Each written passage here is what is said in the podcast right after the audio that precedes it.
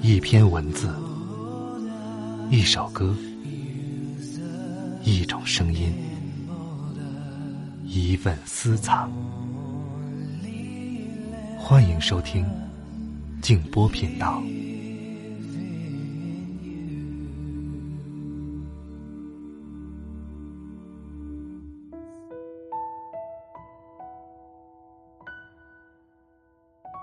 对于世界而言，你是一个人；但是对于某个人，你是他的整个世界。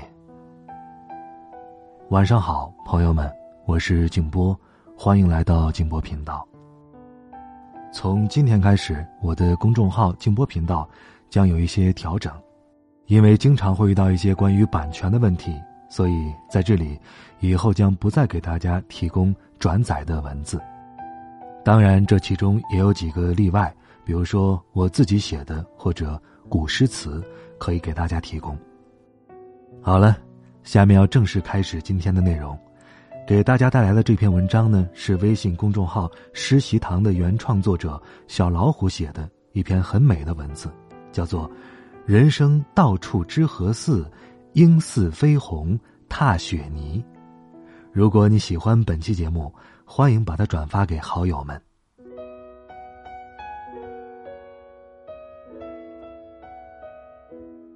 在一次次期望的叹息声里，苏州的雪终于在旧历新年末赶了来。雪时断时续的下了两天，玲珑的雪花缀满了枝头，房檐上长长的冰凌垂下，晶莹而剔透。六出飞花入户时，坐看青竹变琼枝，大抵便是这样的意蕴。粉墙黛瓦的街巷，将所有的诗情画意都赠予了这座古城。花柳繁华之地，温柔富贵之乡，典雅清静而又不失浪漫与温馨。身处江南。我已多年未曾看到这样的冬日，这般的雪花了。一个人走在校园的长廊上，听到的都是孩子们对这份惊喜忘乎所以的兴奋。不远处，一个孩子正蹲在地上，肉嘟嘟的小手堆着雪人儿。雪花停在他的头发上，飞进了他的衣服里。他却似乎没有一点察觉，仍旧捧着雪，住着他的小人儿。广阔的天地间，这个小小的身影，安静的如此动人。恍惚间，儿时的冬日，红楼里的少年，便一下子浮现在了眼前。那时的冬天。还很冷，那时的雪总是很大。那时的我，一如他们，期待着雪花。掬一把雪，偷偷塞进嘴里，咂吧咂吧。哎，原来雪不甜也不咸呐。呸呸呸！赶紧的吐出来。团一个雪球，在明晃晃的天地间开战，任凭雪水融化成汗水。堆一个雪人儿，他有着长长的鼻子，乌黑的大眼睛，热情的手臂，开心的笑脸，当然还少不了那一顶标志性的帽子。无忧的年少有了惆怅。是九八年的冬天，记忆中也是场铺天盖地的大雪。那一天，我一如既往的玩到午饭的时候才回家，围坐在电视机前的父母和邻里聊着过年的事宜。头发、衣服湿透，自然少不了一顿数落。我也乖乖的去里间换了衣服。只听得外面一阵音乐声响起带着点儿伤悲。据说这是一个刻在石头上的故事。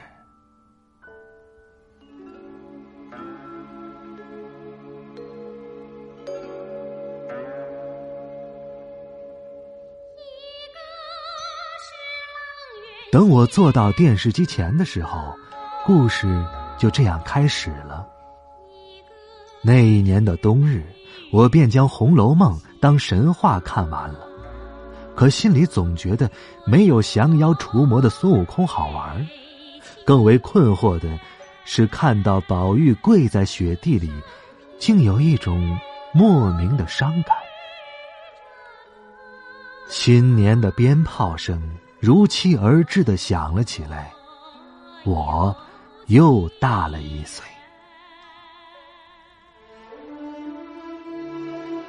那年冬天，当最后一瓣的雪花飘落，少年时光里的自由自在，也似乎随风而逝。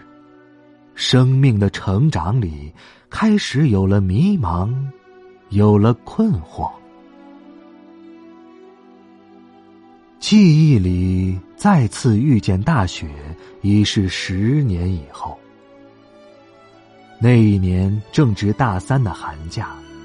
我不知道那是我第几次在冬日里捧起《红楼梦》，只是那一次合上书的最后一页，清晨微弱的光，刚好从帘布的缝隙间透了进来。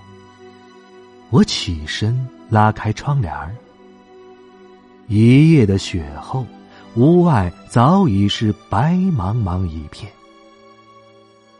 寂寥的乡村。总是可以一眼望过去，好远好远。就这样定定的看着，十年前，那个影像里跪拜的红衣少年，正一步一步的往前走去。前世的三生河畔，一株袅娜可人的绛珠仙草，一位日以露水灌溉的。神瑛侍者，今生的姑苏城中，平生万种情思的贾府宝玉，娇袭一身之病的林家黛玉，好生奇怪，倒像是哪里见过一般，何等眼熟到如此？这个妹妹我曾见过。那一日，潇湘馆孤苦的她直声叫道：“宝玉，宝玉，你好啊！魂归离恨天。”那一日，当喜娘将红盖头揭下，林妹妹成了宝姐姐，她癫狂若痴。终于，在一个大雪的冬日，身披大红星星毡斗篷的她跪拜在父亲面前，了却红尘。从此，晨钟暮鼓相伴，青灯古佛相随，一曲红楼唱罢，终是一场梦。而已。